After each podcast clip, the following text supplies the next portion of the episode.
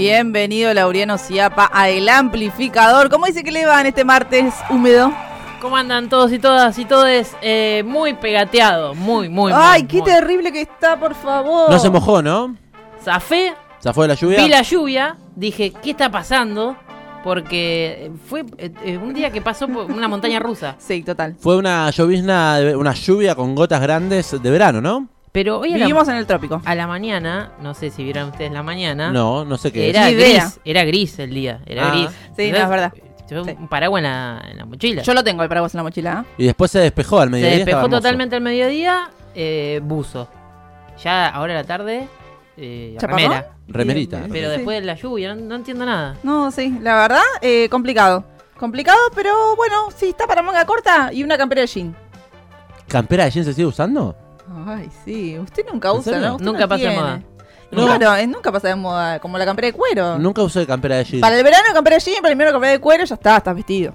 Me interesa volver a usar una campera de jean, ¿eh? Bueno, Ay, viste, las cosas viejas vuelven. Sí. también, lo la vintage. Y te lo cobran carísimo. ¿La moda retro? ¿En serio? No, pero Sí, vaya a una feria americana. No, carísimo. Y también- ¿En serio? Te cobran- el otro día pasé por la que está en Plaza Italia, Sí. y que hay un par de días que se hacen con todas las carpitas, todo, y dije, bueno, a ver qué onda, unos jeans, vintage, qué sé yo, 3.000, 4.000 pesos nos querían cobrar. Eh, Yo dije, para eso me voy a un local del centro. Y no, iba a Eh, más caro. Y, pero no tanto. O sea, es mucha la diferencia. Es, es- alguien lo usó ya, está usado. ¿Por qué me lo vendes tan caro? El dólar. Veremos. El dólar. Laureano No es momento de hablar de Sí. ropa. Eh, Es el momento de hablar de documentales. pensando en esto, en que eh, justamente tiramos el pie por esto, porque lo viejo, todo pensado, está lo todo retro vuelve, Sí. siempre está volviendo. Me encontré con un documental casi de accidente, por donde las vías que usualmente Consumís. bu- consumo, buceo, etcétera, etcétera, para encontrar eh, cositas para traerles. Eh, me encontré un documental que no tenía ni de nombre, ni... ni- me apareció de golpe. No, tu- no ha tenido prensa ese documental. Se nota. Eh, tiene algunos motivos. Ahora vamos a pasar por a hablar por qué. O sea, ¿lo va a recomendar para ver o lo va a recomendar para no ver? Eh, no, no, para ver, para ver. Bien. Sí, sí, sí, sí. Me tengo que inclinar por una de las dos. Es para ver. eh, con críticas, pero para ver. Eh, me lo encontré de, de casualidad en Cinear. El documental se Ah, llama. está en Cinear. Sí, esa, ah, esa- hasta esa es mi sorpresa. Se llama ¿Por qué no estaría en Cinear? ¿Qué les pasa? Capital Bueno. del Rock. Se llama así El el, documental. el documental. Eh, es eh, de un director que se llama Felipe Ibáñez y habla de el rock de La Plata en los 60 y principios de los 70. Del 66 al 70, 71 más o menos pone la fecha Me encanta. este documental. Cosa que dije, es muy buen eje para hacer un, un documental. Sí. ¿De qué año a qué año? 66 más o menos hasta el 71. Bien. Esto que estamos escuchando ¿Qué es? es seguramente la primera banda. Beatles. La primera banda de eh, La Plata, podríamos decir. ¡Apa! ¿Qué me está diciendo? ¿En serio? Lo deja entender un poco así el documental en el sentido de que es la. por- seguramente debe haber algún- habido alguna otra formación, pero esta es la que logra consolidarse y tocar en el Jockey Club, llevar 1500 personas Epa. en el 60 y pico, estamos hablando 66, 67, imaginen la movida que habría acá en La Plata. Bueno, eh, una, Eh. una onda. ¿Qué? Esa época es cuando los Beatles venían a Argentina, la Beatlemanía y todo Claro, eso. bueno. eh, como nos estamos escuchándolo, muy onda Beatles. Sí. The Cluster 4 se llama la banda, ya The la la la. Cluster, The Cluster 4, los cuatro Cluster. Sí. Todo, eh, todo querían copiar a los Beatles. eh, directamente porque era el boom de ese momento. Eh, Copiaron cosa- la fórmula. Cosa que lograron hacer muy bien. Hacían eh, covers. Este, este tema es un cover.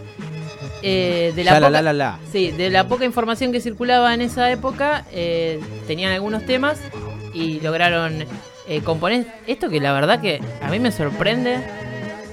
Se escucha que... Buenísimo, no sé qué le parece a ustedes. Me gusta, ¿eh? Suena muy bien, sí. The Cluster Claramente 4. buenos músicos. Muy buenos músicos, estos muchachos van a tener una historia que van a desarrollar durante todo este documental, que creo que es una de las joyitas de este documental. El documental, decíamos, tiene algunas cosas que se le podrían criticar, que es, Repetimos, el nombre del documental. se llama Capital del Rock, Bien. La ciudad de La Plata. por la ciudad de La Plata exactamente, también disputándole ahí una pica con, con Rosario. Epa. Eh, ¿Por qué Guy pica con Rosario? A y porque el- Rosario también se atribuye ser un poco la capital del rock, cosa que es discutible para mí. Por las referencias que tiene, digo, los músicos históricos que forman parte de la camada del rock argentino. Claro, han tenido como unos grandes eh, hitos, Sí. pero no sé si ya todo, todo a lo largo de la historia me parece que, por lo menos en la, la última época, eh, La Plata ha metido un par de hits, podríamos decirlo así. que La rompimos, somos superiores. Bueno, ha tocado en el Jockey Club. Eso lo revela este documental, esta banda que se llama The Cluster Four. No la tenía. ¿Sabemos quiénes son los integrantes de esta banda? Están La, los nombres. Yo no me quiero eh, eh, meter- Detener mucho. detener tanto en los nombres porque eh, lo que cuenta un poco el documental es que era un momento tan efervescente donde los músicos eh, muchas veces eran públicos y eran todos eh, pibes de, de la, de la escuela que se juntaban a tocar, los que tenían la suerte de tener algún tipo de instrumento y tener algún instrumento eléctrico, que era ya un paso muy superior, Claro. lograban hacer alguna banda. Por eso eh, digo que estas podríamos llegar a llamarla la primera banda de La Plata, porque había recursos muy, pero muy escasos y aún información aún más escasa todavía, porque Bien. no hay eh, ningún tipo de circulación de, de música de, de- de afuera, que es lo que más o menos eh, genera lo que es la oleada del rock y empieza a inspirar a, a los músicos de nuestro país. Era mucho más difícil que llegara la música acá, llegaban a cuenta gotas y esto un poco es lo que eh, estamos escuchando. Vamos a escuchar otra banda que lo que decíamos eh, eran público de los Cluster 4 que los iban a ver fanáticos, otros pibes que Bien, van a- al Jockey Club a verlos y dicen, wow, yo quiero hacer esto Vamos que a están haciendo esos pibes. Esta banda que estamos escuchando, todos en inglés, si, si nos Sí, damos cuenta, claro. eh, se llaman Strawberries. Igual suena muy bien. Esta banda, eh, porque esta grabación es más nueva. No lograron, gra- no lograron grabar en su momento, hicieron una grabación por los 2000. eh, 2003. Y estamos escuchando esa, esa versión que se llama Strawberries The Letter. eh, me pero así todo, digo, increíble. Sí, sí, sí. Tienen ese, ese sonido de la época Sesentoso. mal. Bueno, estos muchachos eran muy amigos también de, de los Cluster 4. Ain't got time to Medio en chiste, no sé si medio en chiste, medio en serio, hacen como que ellos, eh, los Strawberries, eran más línea Rolling Stone Sí, Ah, tiene, y las Cluster y- 4 y más claro. eh, Beatles. tiene, una, tiene una onda rolling, la guitarra, por lo pronto, eh, media rollinga. Sí. Y hace un juego con el nombre de los Beatles, si no me equivoco. Strawberry. Strawberry Field. Sí, hay, hay un juego Forever, en inglés. Yo así. traté de buscar algunas traducciones de, de los nombres. Me parece que son medio Inventado. inventados, sí, sí, sí. Sonaban lindo y lo pusieron. Claro.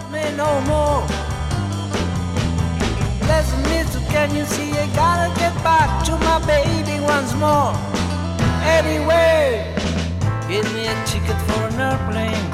Bueno, Todas todas descubrimientos que ha Estas tenido. bandas eh, duraron eh, un puñado de años, algunas llegaron a grabar algo, otras no, pero continuaron eh, dando sus primeros pasos en la música y siendo pioneros en nuestra ciudad y fueron rotando un poco eh, y probando otras formaciones, otras agrupaciones, fueron mejorando un poco más lo que es eh, en la cuestión eh, técnica, digamos, de instrumentos y musical. Vamos a escuchar ahora otra banda que ¿Hay tiene... alguien, perdón, de esas bandas que nombró que haya subsistido en el tiempo Hay- y y hay- haya sido hay, y hay muchas joyitas. Hay- ah, y muchas eso quiero saber. Vamos a escuchar ahora una banda que es muy compleja su nombre. A ver si me sale. Diplodocum Red and Brown. Eh, Ya estamos escuchando algo mucho más experimental. experimental, psicodélico. Lucero, 70. Onda Manal, ¿no? Claro, me suena mu- mucho Sí. más a Manal. Diplodocum. Y acá hay unos integrantes que lo que me preguntabas, Belén, Sí. acá empieza, se empieza a poner interesante la cosa porque hay un muchacho que curiosamente no está tocando la guitarra, sino está tocando el bajo en esta Ah. formación. Epa. No sé si lo tienen, un Ty- Sky Bailison, Tocando el bajo. tocando el bajo increíblemente. No, no sé quién fue el demente que lo puso ¿Ya a era tocar Sky el bajo. En ese momento? Yo creo que no. Era Eduardo. Eduardo. Eduardito. Con eh, su hermano también. Ah, mira.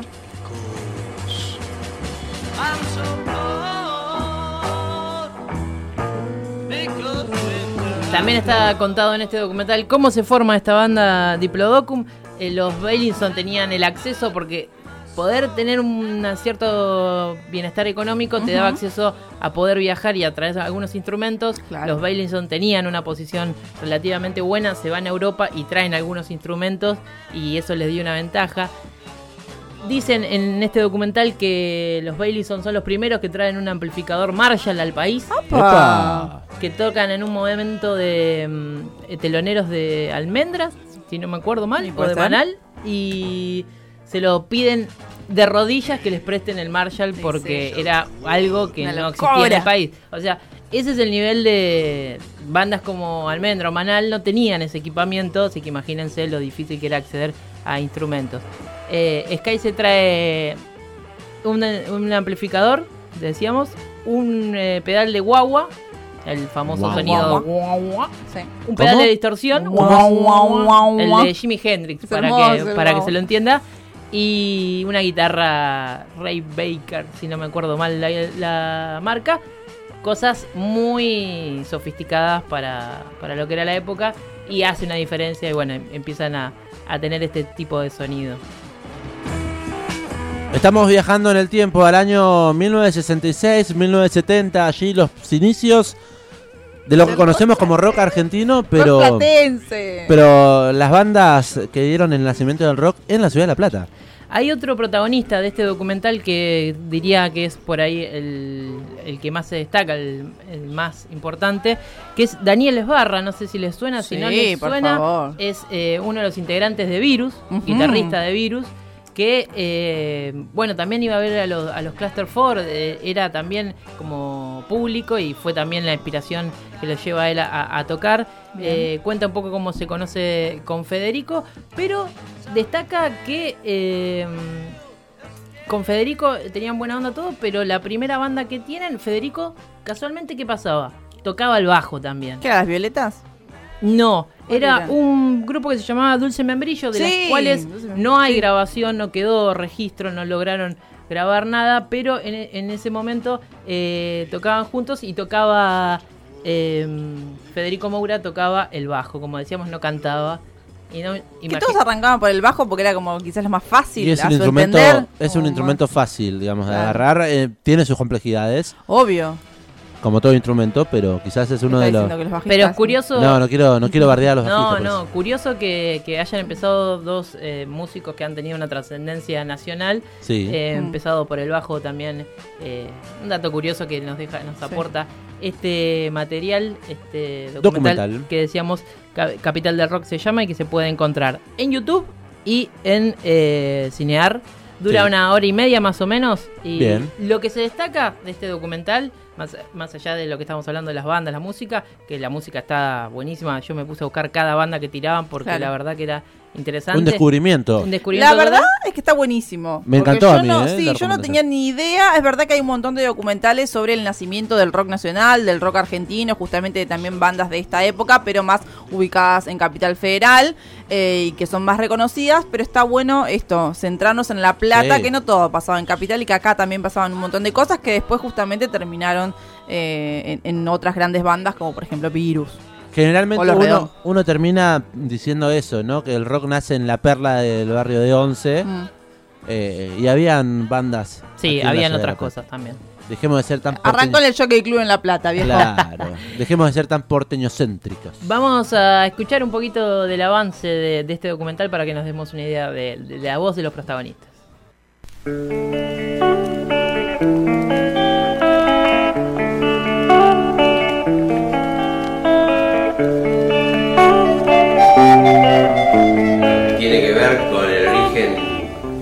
De la revolución Beatle en el mundo y lo que hemos intentado hacer todos, que era imitar a los Beatles y hacer la música y cantar las canciones de los Beatles. Yo creo que la primera formación que hubo en La Plata eh, y que se llamó formación Beat eh, fue el grupo de Cluster 4.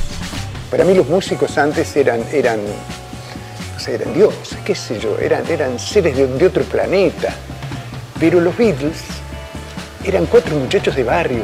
Después de eso, la cosa fue- se fue modificando con el tiempo a, a la generación de material propio de todos los músicos y los grupos que participaban de la movida. Y con esos instrumentos, y con eh, Eduardo y Guillermo, con los hermanos Bailinson, con Isa, con el guitarrista y conmigo,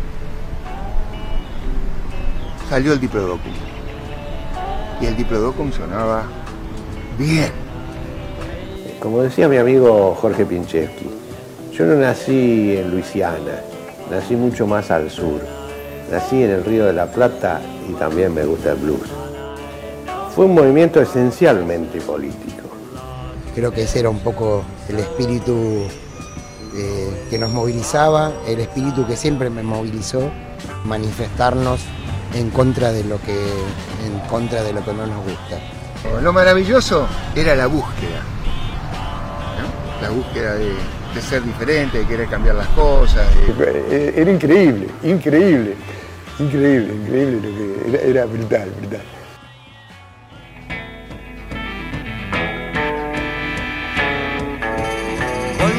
Allí pasaba la invitación para ver este documental, escuchando algunas de las voces que participan de Capital del Rock. Lo veíamos al señor Rocambole, por ejemplo. Sí, también eh, me olvidé de mencionarlo, pero porque también hablan un par de los protagonistas de, bueno, de Rocambole como insignia, de lo que fue la cofradía de la Flor Solar, que Mm. por ahí es sí, lo que estamos escuchando y por ahí es eh, una de las cosas más conocidas, Sí. pero eh, también todo rondaba... Conocida y hasta ahí también, ¿viste? Sí, pero por ahí por la- más registrada históricamente. Sí, sí. Tiene Eh, como el nombre, está un poquito más en boca de muchas más personas que la- las bandas que trajo que no la No, esas sí, no, directamente no estaban, en- creo que en ningún registro. Gran Repasamos. trabajo de hablar de este, ¿cómo Sí. se llama el director? Eh, el director es Felipe Ibáñez. Felipe Ibáñez, que me parece que ha hecho mejor eh, investigación que registro audiovisual porque tiene algunos errores eh, técnicos. El, el documental, no sé si se pudo apreciar en el spot que escuchábamos, que tiene algunos, unas cuestiones de, de, de Algunas sonido, falencias, falencias sí, técnicas. Y de imágenes, pero bueno. Pero bueno, Eso- sabemos que es muy caro grabar. Sí, sin- eso pasa a, se- a totalmente a segundo plano en cuestión de lo que si a uno le interesa la historia de, la música, del rock y del rock nacional y, ¿Y La Plata? y La Plata, eh, está buenísimo. La verdad que lo recomiendo mucho para saber qué estaba pasando en esa época en La Plata, que la verdad yo eh, descubrí un montón de cosas con este documental. Eh, me pareció muy bueno en ese sentido. Dice Felipe Ibáñez, en este documental los protagonistas de esta historia revelan lo que muy pocos sabían sobre el nacimiento del rock en la ciudad de La Plata, capital de la provincia de Buenos Aires. Es así. Eh, todas estas bandas más o menos se, eh, se aglutinan o se identifican ellas mismas, eh, los protagonistas Sí. hablan de que eran música beat.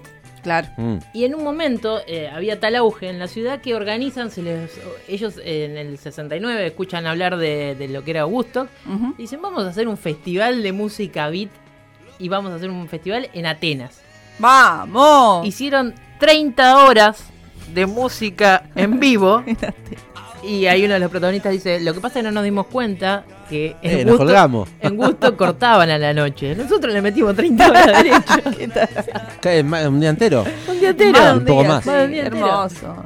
No sé, cómo, no sé si habrá registro de eso. Salió, en- hay unos algunos recortes eh, de, De diarios diarios. y, y cosas así. 30 horas de música en Atenas. 30 horas de música en Atenas, No la verdad que mm, una locura pensarlo ahora, digo, hacerlo ahora ya es una Sí, locura, sí, sí, en, sí. en esa época no me imagino.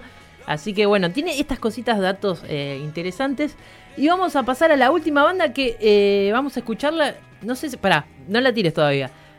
Contar la historia de que los Clusterford, decíamos, se separaron, estuvieron haciendo recorridos distintos, se fueron dos por un lado, dos por el otro, estuvieron haciendo distintas formaciones. Y los eh, crear- generaron tanto éxito, tuvieron tanto impacto que los viene a buscar eh, una discográfica que se llamaba EMI, creo que no existe más No. EMI como nombre. En ese momento las vienen a buscar y les proponen eh, rearmar la banda, pero les, les ponen una serie de condiciones para firmar un contrato. Qué Les- raro. Les dicen que tenían un perfil de banda más eh, internacional Sí. y que les iban a cambiar el nombre. ¿A los cuatro, a los Foster? A los, a los Cluster, a los Foster no, a los Cluster 4. Cluster y mm, ellos aceptaron. ¿Y cuál es el Pasaron nombre? a llamarse Dinamita. pasaron a cantar canciones totalmente en inglés. Ellos tenían la intención de po- componer y, y cantar eh, sus propios temas en castellano, Sí. cosa que tuvieron que, re- que resignar un poco porque después les daban, en esa época los simples, viste que tenían un lado A y un Sí. lado B. Bueno, el lado B se los dejaban más o menos Para eh, ellos. decidir a ellos, pero el lado A es el- era el, el single, el que salía, Principal. claro, el principal. Y vamos a escuchar el- la canción que cierra este documental, que la verdad a mí me rompió la cabeza, me encanta y no sé, se les ocurre a ver qué banda les, les hace acordar.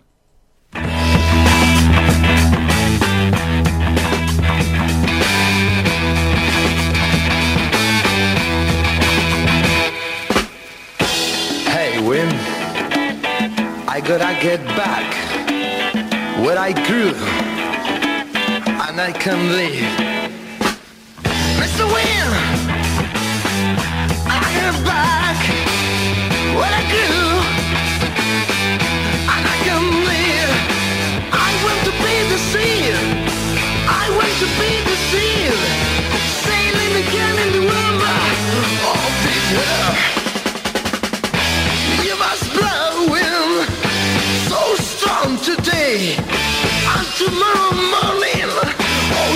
Push me away, Mr. Will. Chain me up, Mr. Will. Come and chain me now. Leave me pretending the air.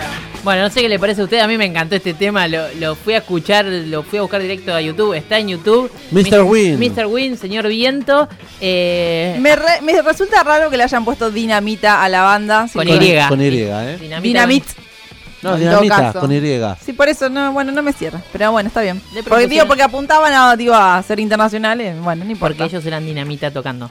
Ah.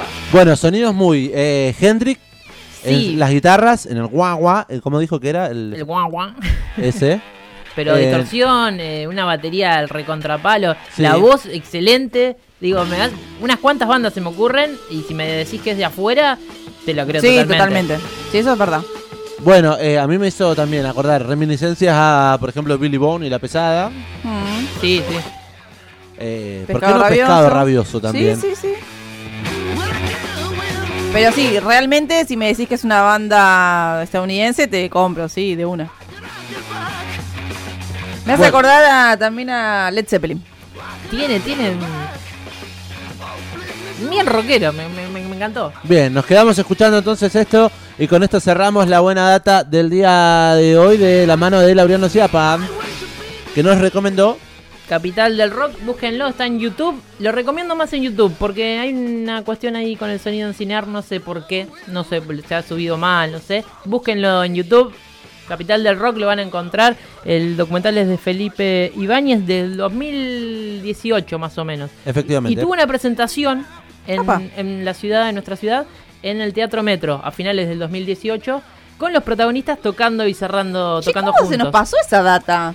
Porque teníamos el amplificador en ese en esos años y la verdad no, No no, la me, vimos. no me llegó. Sí, bastante poca prensa, además esto de que nadie la había escuchado alguna vez hablar, así que vamos a hablar con el director para ver si le podemos dar Dale. prensa. Capital del Rock, el documental recomendado por Laureano Ciapa, como decíamos, un poco yendo a la cuna de algunos de los más importantes exponentes de la cultura del rock nacional argentino, la ciudad de La Plata.